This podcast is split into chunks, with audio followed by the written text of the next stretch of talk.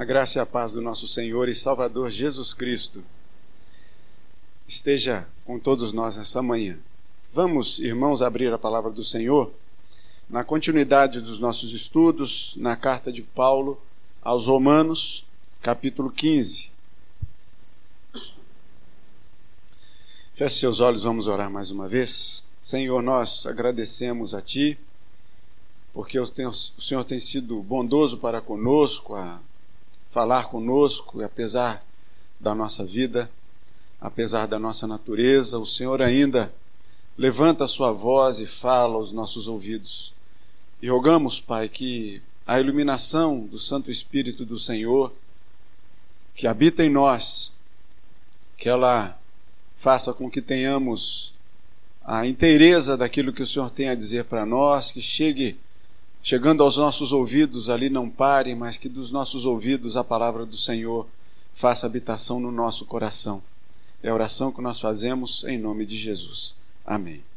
Irmãos, é, a gente ouviu na semana passada o reverendo Gabriel falando na, nos primeiros versículos, versículo 1 até o versículo de número 6 do capítulo 15, quando ele falou do Deus da paciência, do Deus da consolação. E agora nós vamos a partir do versículo de número 7. Eu convido você mais uma vez a se colocar de pé.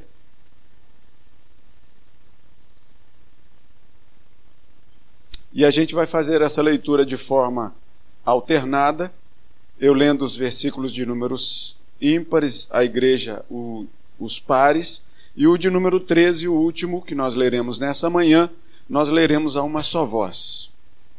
Assim diz a palavra do Senhor. Portanto, acolhei-vos uns aos outros, como também Cristo nos acolheu, para a glória de Deus.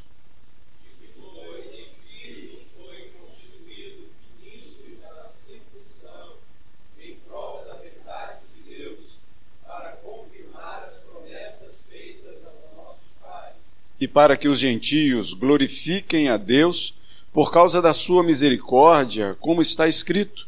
Por isso eu te glorificarei entre os gentios e cantarei louvores ao teu nome.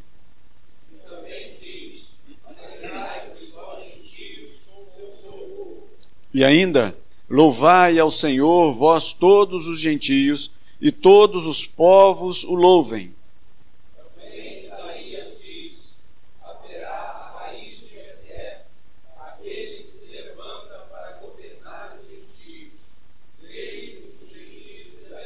Juntos.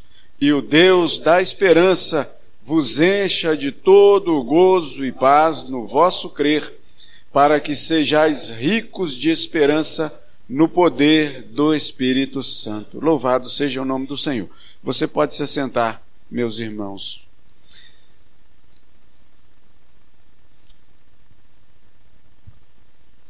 Não concordamos com a nossa política, mas defendemos os nossos candidatos. Ficamos muitas vezes decepcionados com resultados do nosso time de futebol, de vôlei, seja lá do que for, mas continuamos a torcer por ele. Agora, se eu convidasse você e se nos fosse possível fazer isso, por isso é só um convite utópico, não há essa configuração, não há como fazermos. Mas se nós, por exemplo, resolvermos resolvêssemos fazer uma lista, uma listagem, uma seleção das pessoas que nós acharíamos que deveriam estar na fila para entrar no céu. Mais uma vez, a sua lista seria uma, a minha lista seria outra. Alguns que você juraria de pé junto que estaria no topo da sua lista, seria diferente do que estava, do que estaria no topo da minha lista. Seríamos diferentes, as nossas escolhas certamente seriam diferentes. O que Paulo é, é, acaba de falar aqui nessa, nesse trecho que nós lemos e voltamos a dizer, lembrando um pouquinho atrás, ah, inclusive foi pregado aqui no sermão de domingo atrasado à noite, que a gente inverteu com o reverendo Vladimir. é, foi falado sobre a aceitação do fraco no nosso meio. Lembra aqueles que estão começando a caminhar na fé, que devem ser acolhidos por nós de uma forma muito tranquila, de uma forma muito boa, de uma forma muito respeitosa e de forma a fazer com que a gente não faça nada que venha a prejudicar a fé daquele que está chegando agora entre nós. No domingo passado a gente viu e ouvimos o reverendo Gabriel falando conosco do Deus da paciência, do Deus da consolação, justamente na nossa relação que de forma de convivência entre os irmãos na igreja, mas acima de tudo está o Deus que nos consola e o Deus que tem paciência conosco. E agora a partir do versículo de número 7, Paulo então ele vai falar da reciprocidade. Ou seja, tanto para os fortes como para os fracos. Melhor dizendo, tanto para, tanto para aqueles que já têm um tempo na fé, como para aqueles que estão chegando na fé. Paulo vai abrir essa, esse finalzinho dessa primeira parte, vamos dizer assim, a, a, de que ele vai fechar esse, esse primeiro tópico introdutório ao seguinte, e aí a gente vai ver no próximo sermão ele vai dizer: portanto, acolhei-vos uns aos outros. Portanto, acolhei-vos uns aos outros. Está falando de ambas as partes. Até então ele tinha dividido. Lembra? Olha só, nós, fortes, já que estamos caminhando na fé há muito tempo, vamos acolher bem aqueles que estão chegando para a gente não prejudicar a fé deles? Mas aí agora ele vai e diz assim: olha só, mas agora, até vocês que estão chegando agora, vocês também têm que ter alguma noção básica de acolher aqueles que já têm bastante tempo. Ou seja, Paulo vai admoestar a igreja em Roma, e também a nós, lógico, que nós devemos acolher uns aos outros. Agora, acolher bem uns aos outros ou acolher uns aos outros, por quê? Porque a gente vai com a cara dele? Porque se veste bem? Porque de repente fala a nossa mesma linguagem? Não. Paulo vai chamar bem a atenção no finalzinho desse primeiro versículo, e você pode seguir aí, que nós devemos acolher uns aos outros com uma finalidade. Qual é a finalidade? Glorificar a Deus. Acolhei-vos uns aos outros, como também Cristo nos acolheu, para a glória de Deus. William Hendrickson, ele ainda vai, é, é, falando sobre esse versículo, ele vai dizer o seguinte: será que para a glória de Deus, ou acolher uns aos outros, ele é transformado, modificado pela glória de Deus? Ou será que Cristo nos acolheu é quem modifica? Paulo o, William Hendricks é melhor dizendo, ele vai dizer que a glória de Deus modifica ambas as questões, tanto o nosso acolhimento quanto o que Cristo fez por nós, nos acolhendo, nos recebendo, nos escolhendo, nos acolhendo no seu colo. Ambas as coisas são modificadas, por quê? Porque Cristo sempre vai apontar em todo o tempo para a glória de Deus. É uma dica que fica para nós, para que tudo aquilo que nós fizermos também aponte para um lugar, para a glória de Deus. A nossa vida, na verdade, ela deve ser pautada em tudo aquilo que fizermos para a glória de Deus. Lembra daquele é, é, de, um, de um, um, texto, alguma coisa desse tipo que o reverendo Gabriel trouxe aqui para a gente? Isso ficou na minha cabeça tomar um suco de laranja para a glória de Deus. Parece a coisa mais simples do mundo. Mas todas as coisas simples do mundo que você fizer e que eu fizer, nós devemos ter a noção claríssima de que nós fazemos para a glória de Deus. Por isso é que nós somos encorajados a deixar tudo que não presta de lado, porque tudo que não presta de lado, tudo que não presta, melhor dizendo, não glorifica a Deus. Então é melhor nós escolhermos as boas coisas do mundo. É melhor a gente caminhar por uma estrada que glorifique o nome do nosso Senhor. Do que a gente ficar com, aquela, com aquele incômodo constante dentro do nosso coração, dizendo: olha só, você está fazendo coisa que não agrada a Deus, e você sabe disso, mas por que você continua fazendo isso? Eu fui apresentado para uma, uma, uma pichação é, na semana passada. Só não vi a pichação, só fui falado sobre ela.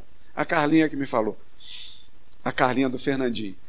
E aí ela falou assim que lá perto da casa dela tá pichado alguma coisa assim.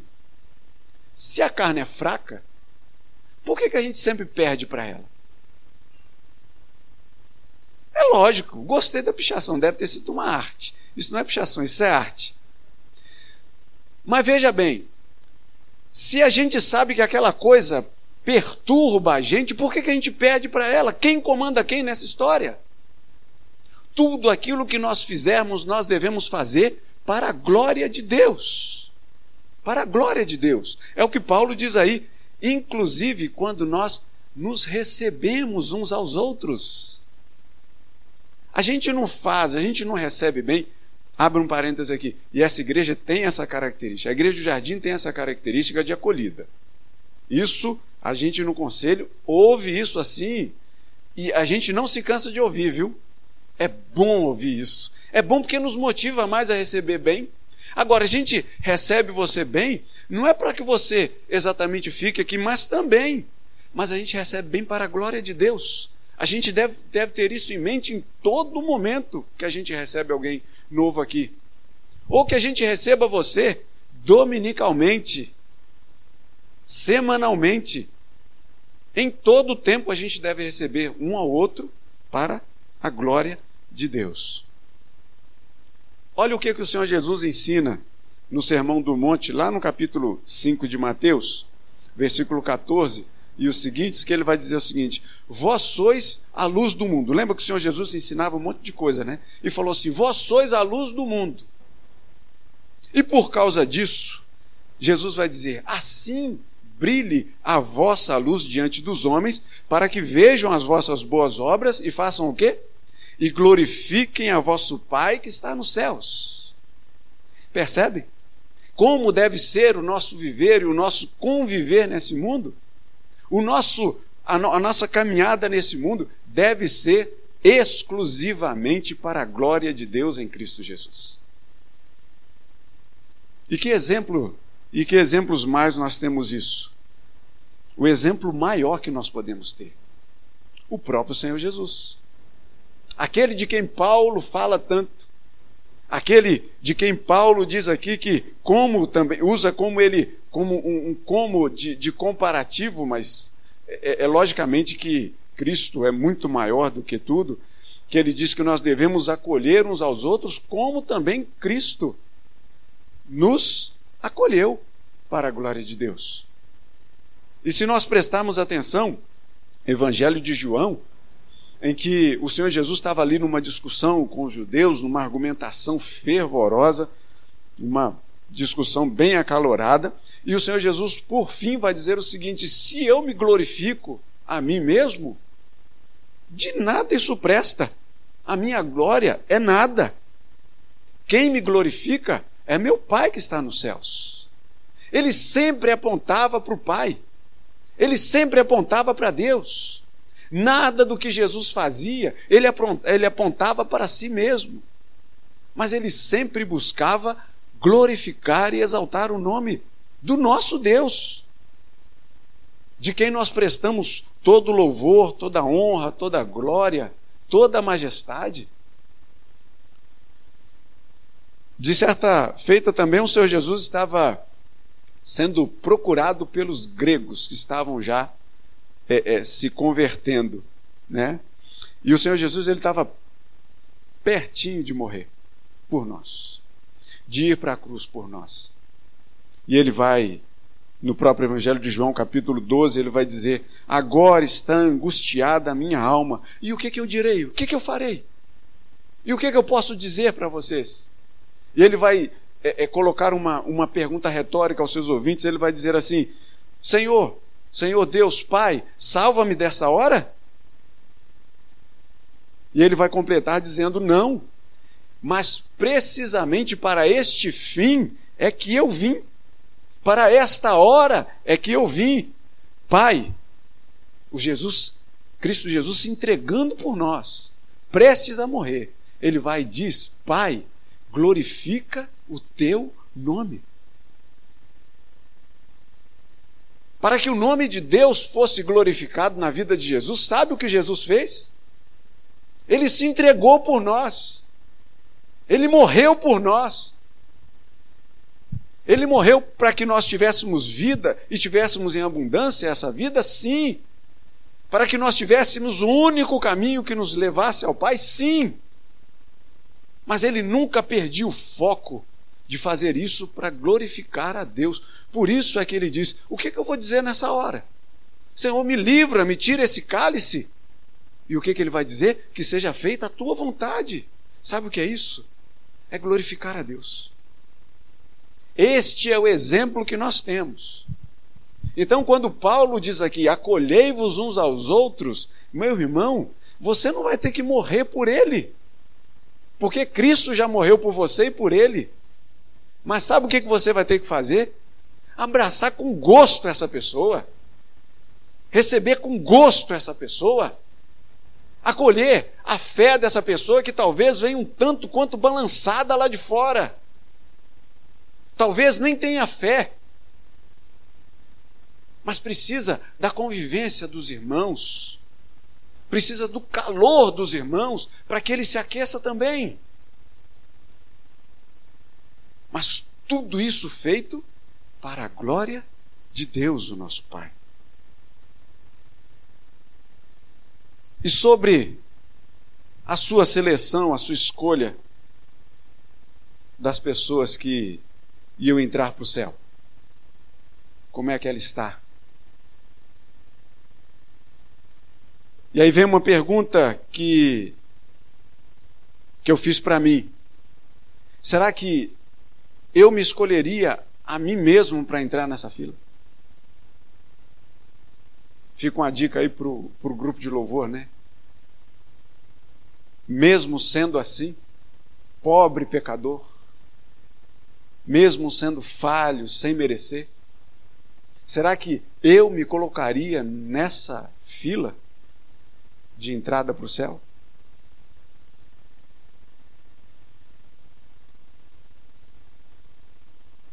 Mas Cristo nos escolheu. Paulo vai dizer: acolhei-vos uns aos outros como Cristo nos acolheu para a glória de Deus. Ele escolheu você, ele escolheu a mim com essas qualidades, entre aspas, que nós temos: de falha, de pecado. Se não tivéssemos isso, o Senhor não teria sentido o Senhor morrer por nós, mas o Senhor morreu por nós por causa do nosso pecado, por causa da nossa falha. O Senhor Jesus nos acolheu a gente sendo da forma como a gente é, o Senhor Jesus nos acolheu e o Senhor Jesus nos acolhe, porque Ele nos ama. Quando a gente olha para a glória de Deus, a gente vê o amor de Deus sendo derramado na nossa vida em Cristo Jesus. O Senhor Jesus, Ele nos acolheu com os nossos defeitos, para que nós fôssemos lavados e fomos lavados pelo seu sangue, para que a nossa veste se tornasse mais alva que a neve, e a nossa veste se torna mais alva que a neve quando somos lavados pelo sangue do Cordeiro, que glorifica o nome do nosso Senhor. Então o que, que a gente diz? E Paulo também vai escrever aos Filipenses, dizendo o seguinte: tende em vós o mesmo sentimento que houve também em Cristo Jesus. Cristo escolheu as, acolheu as pessoas mais improváveis desse mundo, não foi isso? E a gente ouviu um sermão aqui, se eu não me engano, foi do reverendo Felipe Teles, quando ele falou do lava-pés, me corrijam se eu estou errado. Quando ele falou do, do lava-pés, aquilo ali foi um soco na boca do meu estômago. Porque foi. Para aqueles que não estavam aqui, O Senhor Jesus, o reverendo Felipe, ele falando do Senhor Jesus quando lavou os pés aos seus discípulos e, e ele disse mais ou menos algo desse tipo. Se fosse para cada um de nós se abaixar com a bacia e com a toalha para lavar os pés de Jesus, tudo bem, né? Mas e para lavar o pé do nosso irmão, daquele que pisa na nossa vida, daquele maltrapilho, daquele pé mal cheiroso? E ele está dizendo: é isso que nós devemos fazer. Cristo nos acolheu da forma como nós somos. Por isso é que Paulo vai fazer esse comparativo assim também, como Cristo nos acolheu, nós devemos nos acolher uns aos outros. Tende em vós o mesmo sentimento que houve também em Cristo Jesus. De gentios a povo de Deus, é o que nós estamos falando nessa manhã. Guarda aí, Yuri. De gentios a povo de Deus. A partir do versículo de número 8, e aí a gente tem uma, uma série.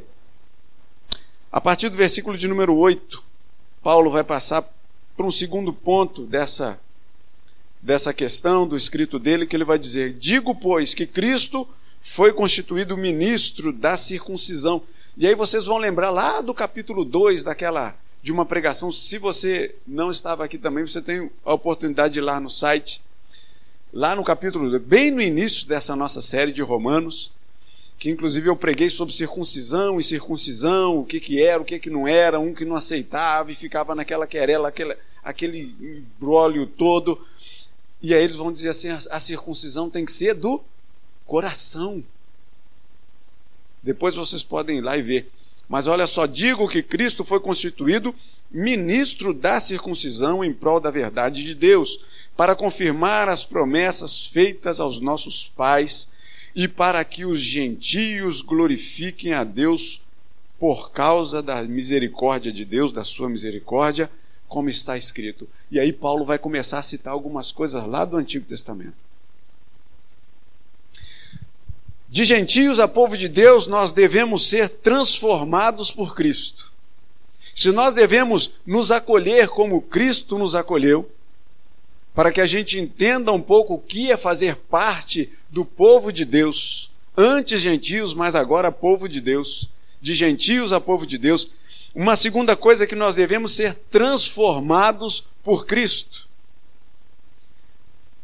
Porque nós não temos condições nenhumas de mudar a nossa própria vida. E aí você pensa assim, mas eu não tenho, então eu vou cruzar o braço e ficar quieto. Não, não é isso. Não é isso. O que foi feito, na verdade, é que o, o que Cristo fez para mudar a sua vida, ele já fez, através da sua morte na cruz.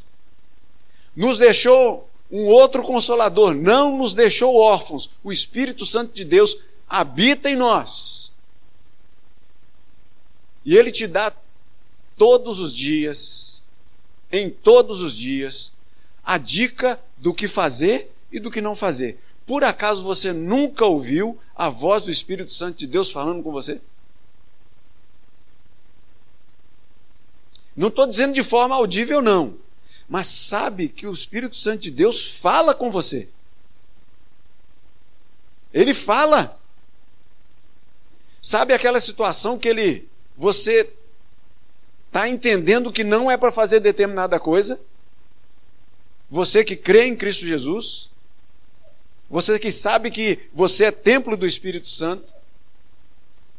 Sabe aquela coisa que a sua carne que é fraca, daquela pichação lá, está dizendo para você, faça. E alguma coisa dentro de você está falando, tá, tá falando muito sério para você, não faça.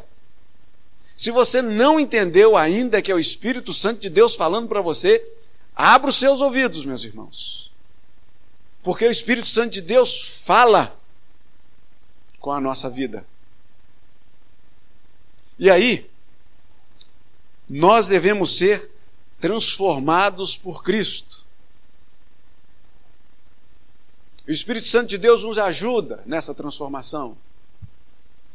Lembra daquela daquela passagem lá de Jeremias, do oleiro e do vaso, e do molde. E o que, que a gente lê lá? Que eis que, como barro na mão do oleiro, assim sois vós, povo de Deus, na minha mão, ó casa de Israel. O Senhor Deus, ele pode pegar, e por favor, deixe-se ser pego por Cristo. Deixe-se ser moldado por Deus. Deixe Ele pegar a sua vida e transformar a sua vida por inteiro. Deixe Ele cuidar de você. Não é que você tenha força para impedir, não, meu irmão. Mas facilite as coisas, não dê uma de Jonas, querendo fugir para outro caminho. Deixe o Espírito Santo de Deus atuar na sua vida. Nós somos fracos, não conseguimos deter o poder de Deus. E a gente tem conversado isso na escola dominical. A vocação de Deus não tem como a gente correr para nenhum lado. Você pode até querer, mas quando Deus quer, Ele determina e faz. Mas, meu irmão, minha irmã, viva melhor com isso. Aceite isso logo na sua vida. Deixe Deus controlar a sua vida, comandar tudo. Não significa cruzar os braços, eu já disse isso, mas caminhe de uma forma a glorificar o nome de Deus. Mostre a todo mundo que te cerca, a todo mundo que te conhece e até aqueles que não te conhecem, que você já foi transformado. Que você não teve condições de transformar a sua vida, mas mostre para todo mundo que Cristo transformou a sua vida um dia. Mostre isso para todas as pessoas. Seja muito feliz com isso. Porque não há transformação melhor do que essa, a partir do momento que a gente entende que Cristo é o Senhor da nossa vida. Se você já provou de alguma coisa boa nesse mundo, e se você quer provar da melhor coisa nesse mundo, e que não vai ter nada maior do que isso, é você deixar Cristo tomar conta da sua vida. Deixa Ele tomar. Seja transformado por, por Ele, porque de gentios, para que a gente passe da situação de gentios para passar para povo de Deus, a gente precisa ser transformado por Cristo. Não há outro caminho. Não há outro caminho. Só para explicar, gentios que a gente lê na Bíblia são outras gentes. Mais ou menos assim. Outras gentes. Naquele, naquela forma de entender assim, eu sou povo de Deus. Lá no Antigo Testamento. O povo do Senhor, o povo de Israel. Quem não era? Era outra gente. O resto do mundo era outra gente.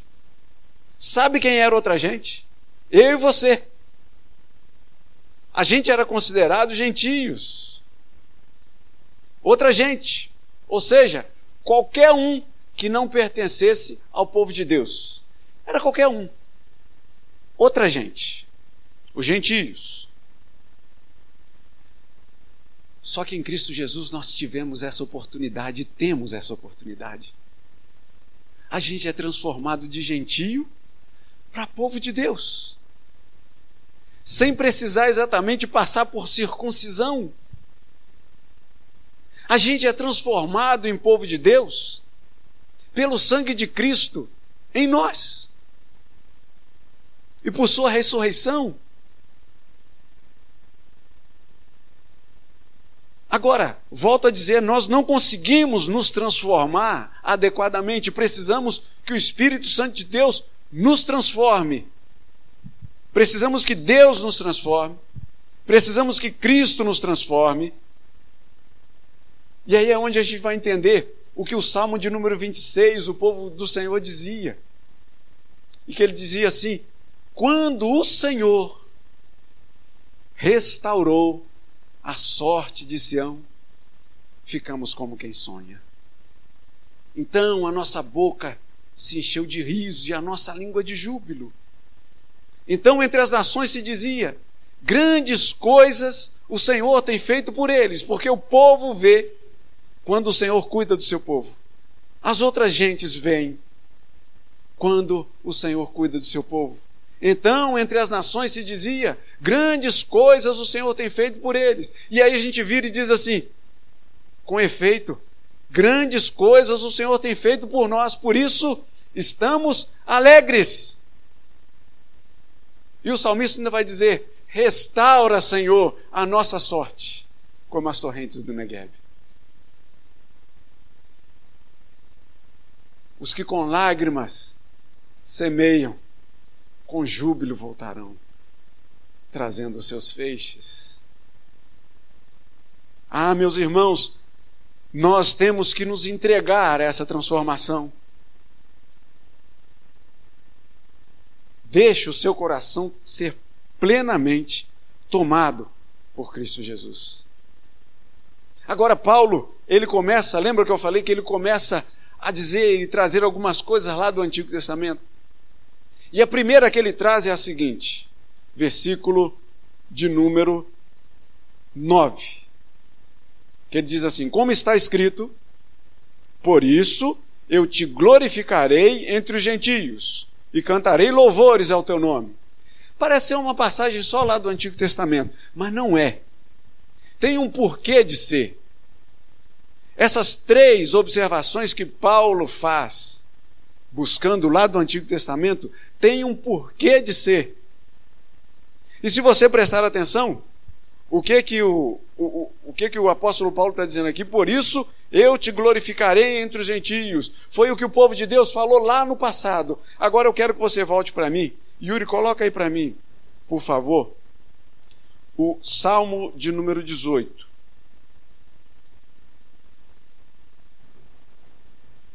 E você que está aí com a sua Bíblia, marca Romanos aí que a gente vai voltar para lá rapidinho. Mas a gente vai dar um pulo em Salmos capítulo 18. Que está dizendo lá em Romanos, né? Por isso eu, eu te glorificarei entre os gentios. Eu te glorificarei. Não aparece aí um, um tantinho que vem antes do versículo primeiro, que está em itálico que eu vou ler para vocês, que faz parte do original, que diz assim: Ao mestre de canto, salmo de Davi, servo do Senhor, o qual dirigiu ao Senhor as palavras desse cântico no dia em que o Senhor o livrou de todos os seus inimigos e das mãos de Saul. Ele disse, e aí ele vai começar a dizer: mas não é esse versículo que eu quero, não. Lá no versículo 37, Yuri, coloca aí. Isso é Davi falando. Davi diz assim: Persegui os meus inimigos e os alcancei, e só voltei depois de haver dado cabo deles. Dado cabo deles, você sabe o que, que significa. 38. Esmaguei-os a tal ponto que não puderam levantar-se caíram sob os meus pés. Versículo 46. Vive o Senhor, e bendita seja a minha rocha, exaltado seja o Deus da minha salvação, o Deus que por mim tomou vingança e me submeteu povos, o Deus que me livrou dos meus inimigos, sim, tu que me exaltaste acima dos meus adversários e me livraste do homem violento. Glorificar-te-ei, pois, entre os gentios, ó Senhor, e cantarei louvores ao teu nome. Perceberam? Que coisa trágica. Vocês perceberam aqui uma separação muito grande? Salmo de Davi cantando ao Senhor, dizendo assim: Senhor, muito obrigado por eu ter conseguido derrotar as outras gentes. Por isso, no meio dessas outras gentes, eu glorificarei e exaltarei o seu nome. Mas aí, volta lá para Romanos. A gente não vai ler as outras referências, mas entenda isso. que é uma ascendência, é uma, uma ascensão, que vai dizer o seguinte: antigamente, antigamente, o povo de Deus se via por satisfeito por estar no meio das outras gentes, derrotado essas outras gentes e cantando louvores a Deus por causa disso. Eu te glorificarei entre os gentios. Mas aí no versículo 10, Paulo diz assim: e também diz, podem ler comigo? Alegrai-vos, ó gentios, com o seu povo. Sabe quem é esse seu povo aqui? É o povo de Deus. É um degrau acima. Quando Deus trabalha no coração, já não é mais a gente se glorificando, exaltando, porque a gente derrotou o gentio e não tem mais nenhuma gente outra no meio de nós.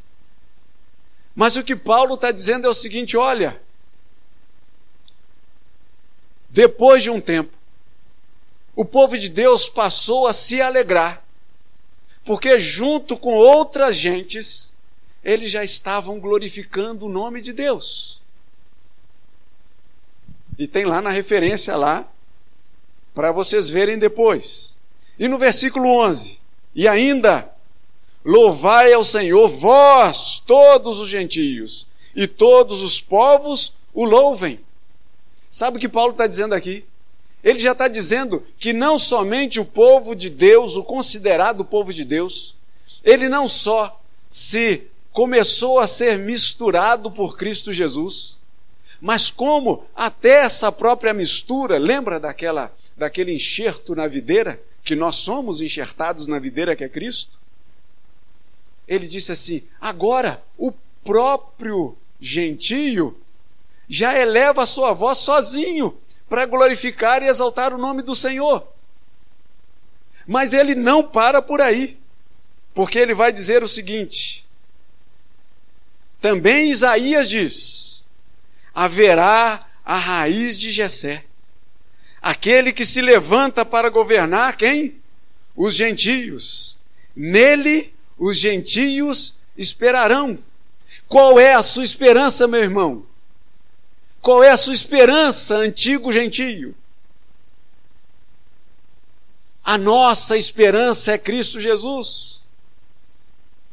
Aquele broto de Jessé que nos chegou, que foi à cruz por nós, que morreu por nós e que ressuscitou ao terceiro dia.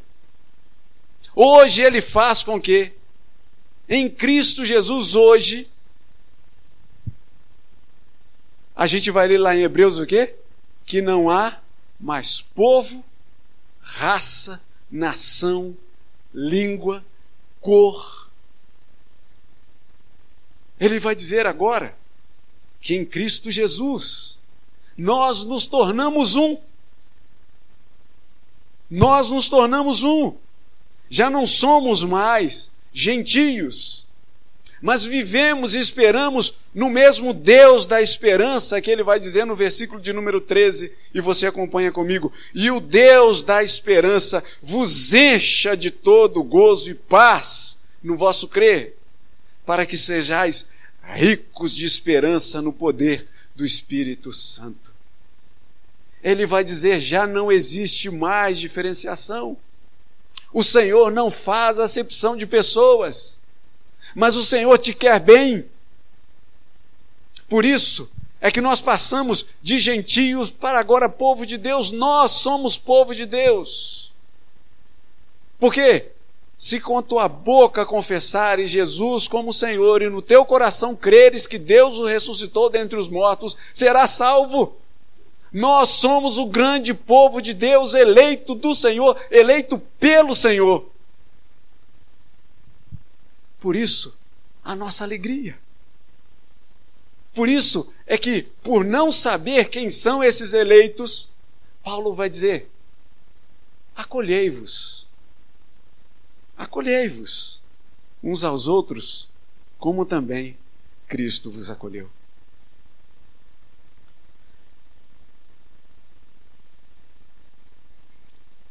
Como é que está a sua lista de entrada no céu?